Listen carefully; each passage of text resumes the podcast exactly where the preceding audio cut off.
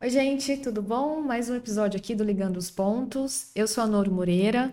E eu sou o Vicente Suzuki. Hoje a gente vai falar sobre um tema ligado ao imobiliário. E eu vou puxar aqui, porque foi um tema que a gente conversou num evento que a gente fez exclusivo aqui para o escritório, para alguns clientes do escritório e alguns convidados. É, no, sei lá, primeiro, segundo episódio dessa nova temporada, a gente falou sobre ITBI, que foi um tema que a gente tratou aqui nesse evento também. Hoje a gente vai falar sobre umas, algumas questões regulatórias do mercado imobiliário. É uma nova modalidade de incorporação. Houve alteração na legislação, né, Vicente? Isso. E aí eh, são, são alterações super importantes porque impactam diretamente no dia a dia de, do, do setor.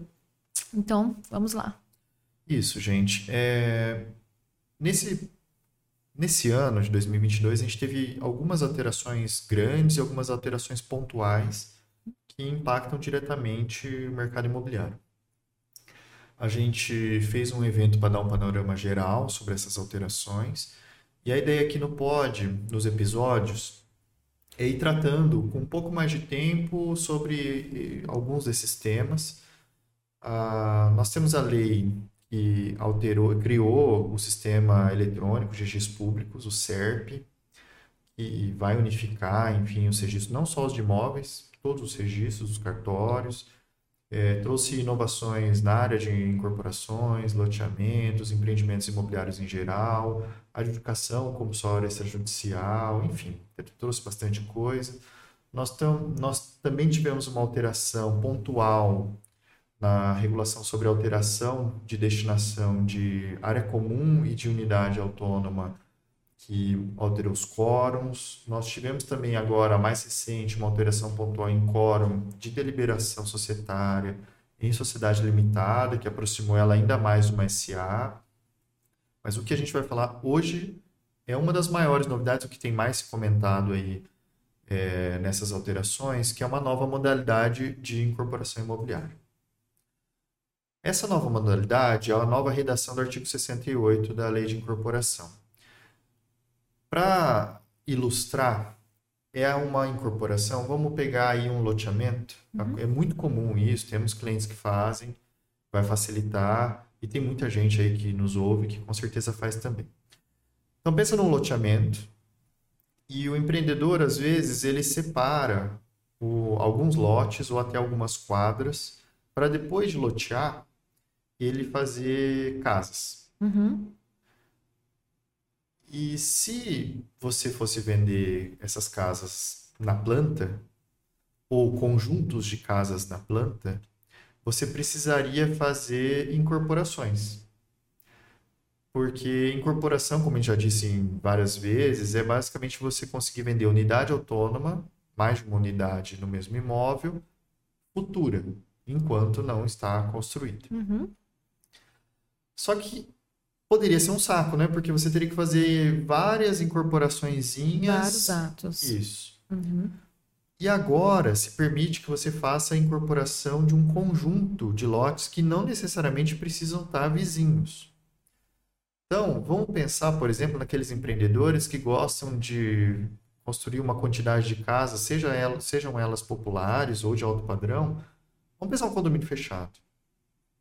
Ou um loteamento com acesso controlado. Uhum. E eu quero, além de lotear, vender lote, condomínio de lote ou no loteamento, eu quero construir casa. Eu agrego mais valor, claro que tem um risco maior. Em alguns lugares estratégicos, você vai lá e constrói uma, Isso. uma ou duas, três casas para vender. Exatamente. Como que hoje, com essa alteração legislativa, eu posso fazer? Eu posso fazer uma incorporação dizendo assim: eu vou construir uma casa e aí fazer o detalhamento da casa no lote 2, no lote 8 e no lote 16 da quadra A, no lote 7 da quadra B e no lote 23 da quadra C. Uhum. E você não precisa fazer uma incorporação. Um cada um. Ou é uma incorporação para cada. Você pode fazer uma incorporação só. Tirando englobando que, todos esses. Englobando todos esses, esses imóveis e as tipologias da, das hum. residências que você vai construir, ou das construções, não precisa ser residencial, obviamente, podem ser diferentes. Ah, bacana. Uma comercial, uma residencial, por exemplo. Dá também. Dá.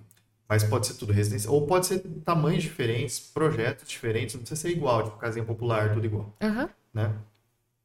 Tirando que você, a, a lei agora deixou claro que você não. Para esse tipo de, de empreendimento ou de incorporação, você não precisa seguir e fazer ou cumprir com toda aquela regra gigante, aquela lista gigante de documentos e exigências do artigo 32, que é o famoso artigo do Memorial de Incorporação. Uhum. Porque tem coisa que não faz sentido. Por quê? Vamos pensar, não tem área comum nesse caso. Não. Porque assim, tudo vai ser área privativa. Aham. E porque a área, por exemplo, do que separa, entre aspas, essas unidades, vamos supor, a rua, se for loteamento, é pública. Aham. Se for condomínio, já era comum do condomínio edilício. Então é uma incorporação, mas não precisa ter o condomínio, um novo condomínio. A outra coisa que também não faz sentido é, por exemplo, você é, ter que apresentar no memorial de incorporação uma minuta de convenção. Porque ainda que você esteja criando várias unidades ali, elas são unidades totalmente autônomas entre si. Uhum. Então, nesse exemplo que eu tinha dado, a casa que você vai construir no lote 32 da quadra C, eu não preciso de uma regulamentação do- da relação entre ela E a com- da casa 8 da quadra A. Exatamente. Então, isso traz uma possibilidade de facilitar novas tipologias de empreendimento. Porque, além disso, é, permite que você, bom, primeiro, pelo fato de você fazer incorporação, automaticamente você está liberado para vender na planta, você não precisa construir para depois vender. Uhum. E, além disso, você passa a ter acesso ao RET. Olha só. Então, no tributário, a gente já falou aí algumas vezes de RET nos últimos episódios, Uhum. mas é basicamente aquilo que você, na tributação comum do lucro presumido, quando você for vender imóvel, você vai pagar aquele mínimo de 593, podendo chegar a 673, Isso. se tiver o adicional de RPJ, volume, lucro e tudo mais, todo mundo já sabe. E no RET você paga 4. Exatamente. É, Então você pode sim estabelecer, instituir o patrimônio de afetação para pagar RET e só nessa brincadeira aí você tirar basicamente quase 2% Dois, dependendo se em for cima do condicional. faturamento. Uhum. É, E permite você fazer de uma maneira muito mais organizada, né? Então a gente já comentou isso em episódios passados, a gente atende e tem experiência na estruturação de multipropriedade.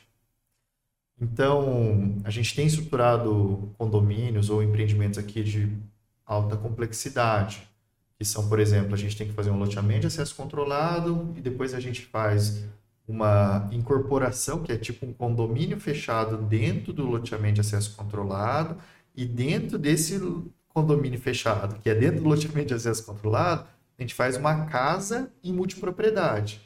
Ou seja, É, uma, é um conjunto de operações dentro de um mesmo local. É, hoje em dia, assim, eu gosto muito dessa analogia, eu vou repetir aqui, é, da salinha do Matrix lá. O, quem trabalha com estruturação de projeto imobiliário, ou estruturação de negócio, ou qualquer tipo de estruturação, a gente tem que ter uma gavetinha ou um armário de ferramentas, Sim. né? Porque cada caso é um caso e cada caso a gente vai usar uma ferramenta. E cada vez mais o mercado tem se profissionalizado e se tornado mais complexo. Por quê? Porque o consumidor está muito mais exigente. Então, por exemplo, nessa área, nessa vertical de projeto imobiliário que a gente atende bastante, que é tipo condomínio resort, de segunda residência, de altíssimo padrão, a pessoa quer, eh, os empreendedores, eles já enxergam a necessidade de você estruturar lugares extremamente exclusivos. Uhum.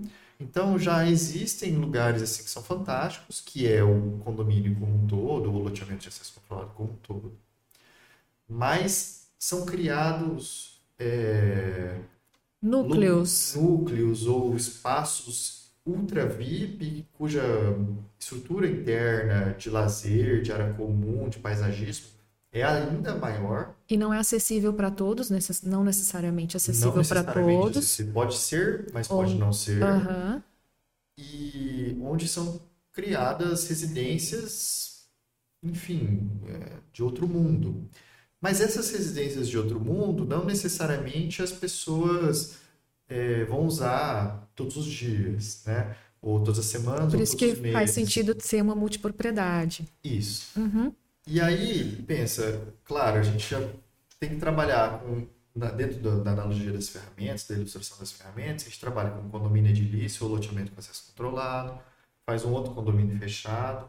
E antes a gente tinha um problema. A gente fala assim, putz, a gente Vou agora que vai fazer fazer um ato para cada situação, daí ingessa e talvez até inviabilize a operação, porque fica caro. Isso, porque casa, se a gente estiver falando de casa de mais popular, pode ser que nem tenha tanta diferença, mas se a gente Uhum. estiver falando de casa de 7, 8, 9, 5, 10 milhões, faz uma diferença do caramba, tanto no hatch, quanto na possibilidade de você estruturar isso de maneira mais organizada numa incorporação, vendendo na planta, eventualmente até financiando Uhum. né?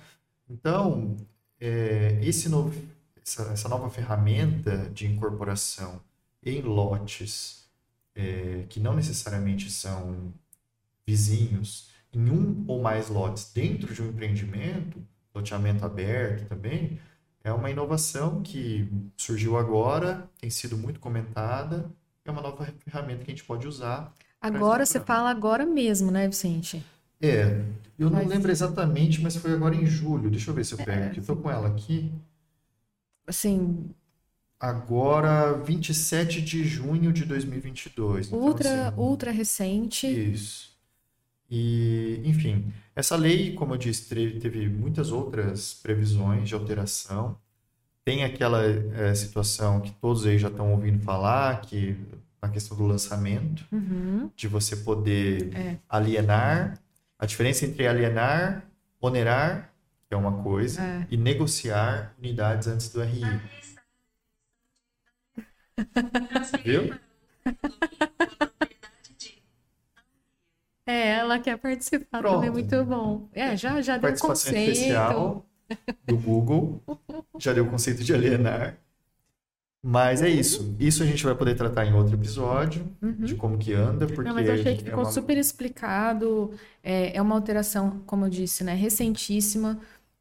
Dá para aplicar já e, bom, muito legal assim para o pessoal ficar por dentro, que nem sempre as alterações elas acompanham a, a- a- a- o movimento do mercado, né? Nem sempre todo mundo está sabendo naquele momento o que pode ser feito. É, é uma coisa muito nova. É importante que os empreendedores eles saibam da possibilidade. É. Uma coisa que a gente já identificou, e todos vão pensar isso também, é como que isso vai tramitar na prefeitura. Ah, Porque assim, a gente sabe que ah, quando eu for fazer projeto de incorporação para prédio, eu vou lá passar o projeto arquitetônico, vou ter um alvará de projeto ou um alvará de projeto de execução, vai dar entrada no RI com aquela documentação. Agora, se eu estiver falando de É um ornitorrinco, vai, vamos, vamos. E É. daí nem sempre as pessoas conseguem identificar o ornitorrinco como um animal bom e viável. Por exemplo, né, 10 casas diferentes no mesmo loteamento. Eu quero usar essa ferramenta do 68 da Lei de Incorporação. Eu, sinceramente, acho que como que vai ser? Você vai entrar com 10 alvarás, pedido de alvará, vai aprovar os 10 projetos separados, Aham. vai pegar o caminhão de projeto e vai E vai juntar em no- um pedido de registro GRI. de incorporação. Aham. Porque eu acho muito difícil que as prefeituras vão aceitar analisar um, Um só. conjunto de 10 projetos em áreas diferentes ao mesmo tempo. É, talvez não agora, né? Quem sabe a É. gente caminhe para isso, mas agora, realmente. Isso. Então, tem algumas questões que ainda estão sendo maturadas.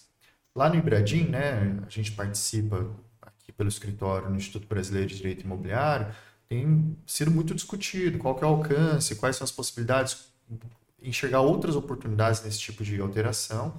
E havendo novidades, e na prática, aqui também a gente já está mexendo nisso, a gente vai gravando novos podcasts para atualizar. Ótimo. Então acho que é isso, né, Vicente? Mais um podcast entregue. Obrigada, gente. A gente se vê na próxima. Tchau, pessoal. Até.